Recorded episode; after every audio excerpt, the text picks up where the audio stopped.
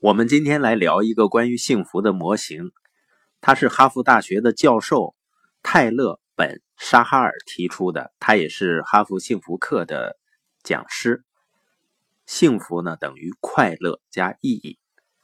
那所谓的快乐呢，其实就是短期的我们当下的一些让自己感到很开心的感受，而意义呢，它就是长期的对别人。对社会有一种价值观。那如果把快乐和意义作为两个要素，可以把人群呢分成四种类型：自我实现型，还有盲目奔波型、享乐主义型和虚无主义型。那自我实现型的人群呢，就是有意义也很快乐。这类人呢，他既关注未来的意义和价值，也关注当下的快乐和体验。所以，有的人呢，你发现他做着自己喜欢的事情，实现着自己想要的生活，那这是关于快乐的。同时呢，做的事情对别人还有帮助，还有价值，这是关于意义的。那这样的人呢，他的幸福感就会更强一些。这样呢，我们就更好理解，成功不仅仅是关于既定目标的达成，它也是一个你享受。达成目标的过程。那第二类人呢，叫忙碌奔波型，就是追寻意义，但是常常忘记了呢当下的快乐，就被称为叫忙碌奔波型。中国的很多五零后、六零后啊，就属于这个类型。他们为家庭啊、为孩子啊付出了一切，但是对自己呢，连贵一点的衣服都舍不得买。他们的一生呢，就是为一个又一个的目标去奋斗。但很少为体验快乐真正投入什么，很少去享受生命的快乐。另外呢，职场上有大量的工作狂，也属于忙碌奔波型。这些人呢，把达成目标或者放松心情理解为幸福，但是呢，往往工作和生活容易失去平衡。那第三类人呢，就是享乐主义型，就是他只关注当下的快乐，却不太关注未来的意义。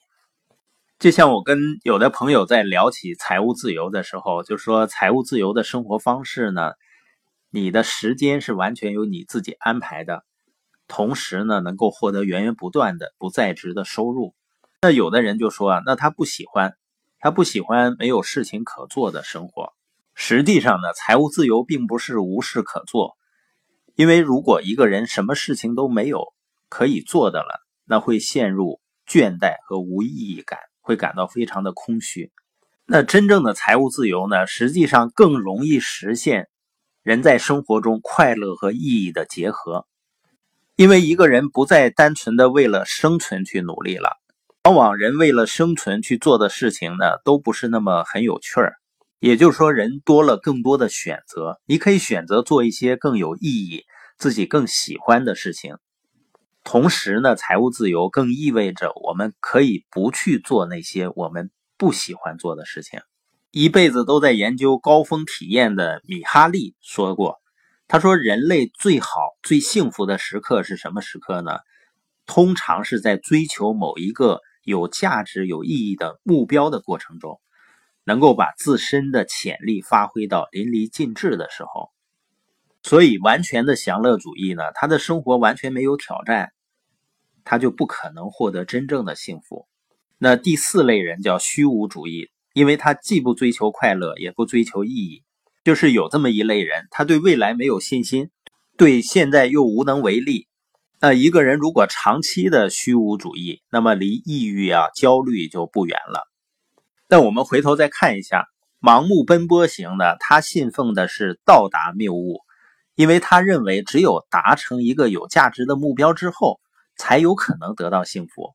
那这类人做的事情呢，应该加上快乐。享乐主义型呢问题是快感至上，他们认为呢，只要不断的快乐，做快乐的事情，就算没有目标也可以幸福。